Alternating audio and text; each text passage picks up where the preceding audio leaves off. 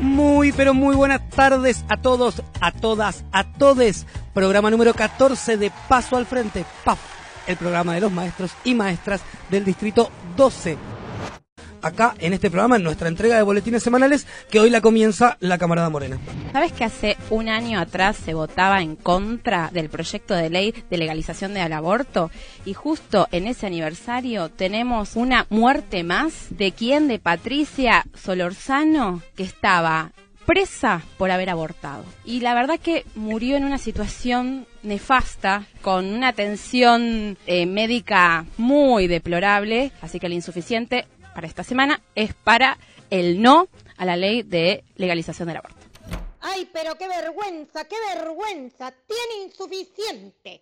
Ahora le voy a dar pie a mi compañera Mabel, que va a hacer la entrega del regular, ¿es así? Los compañeros de ATE, de la CTA, tuvieron elecciones. Eso sería algo para celebrar. Pero, bueno, lamentablemente hay muchas denuncias de fraude, irregularidades en los padrones y, bueno, la, el comunicado que sacaron los compañeros de la Verde y Blanca, la verdad que nos entristece mucho, por eso el regular.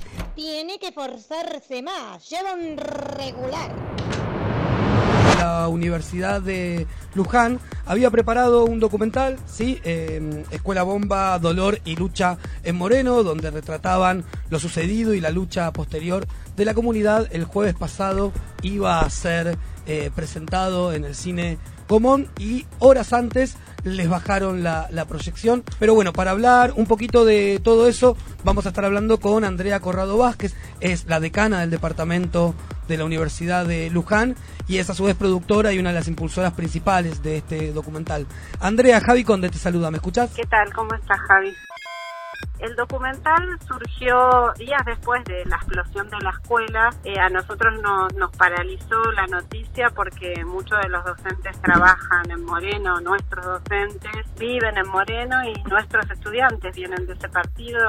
Es un distrito muy cercano a Luján y el departamento es el departamento de educación que tiene mucho vínculo con escuelas cercanas. Así que para nosotros fue una noticia muy fuerte.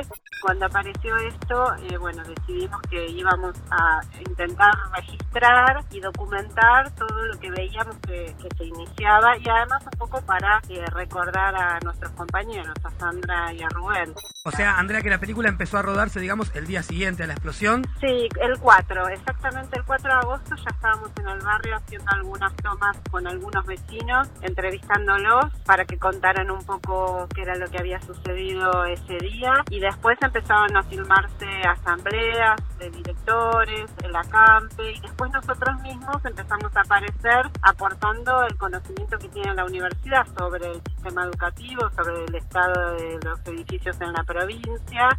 Así que hay un cruce de información del lugar, más la que puede aportar la universidad.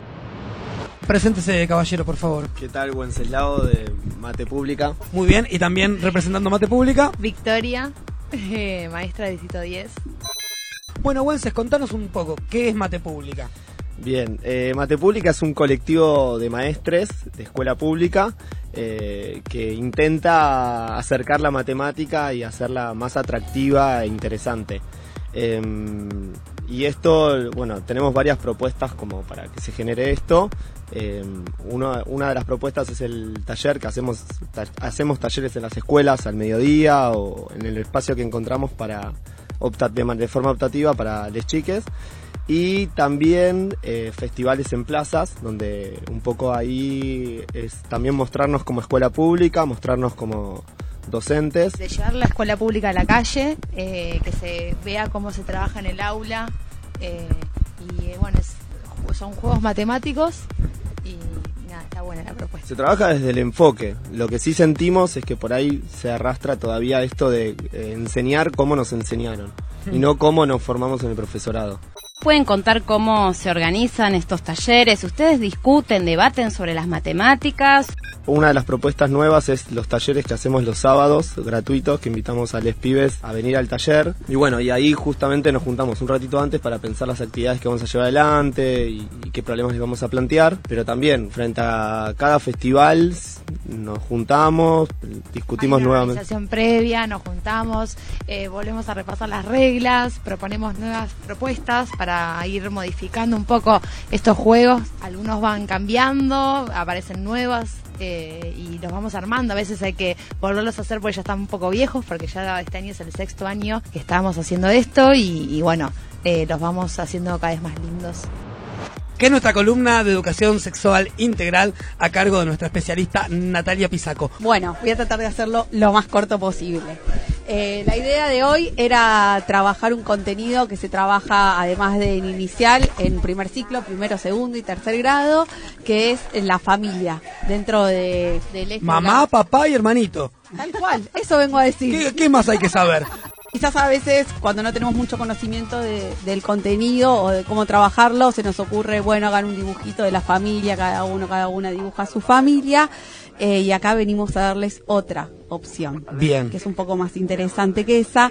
Es primero trabajar sobre la diversidad de familias. No solo en lo que tiene que ver con la conformación de la familia, ya la columna pasada estuvimos hablando de las familias homoparentales y demás, sino también que tiene que ver con eh, las costumbres de las familias, eh, la cultura de cada familia, qué se hace en cada familia y a veces trabajarlo directamente desde la familia de una misma o de uno mismo se complica un poco.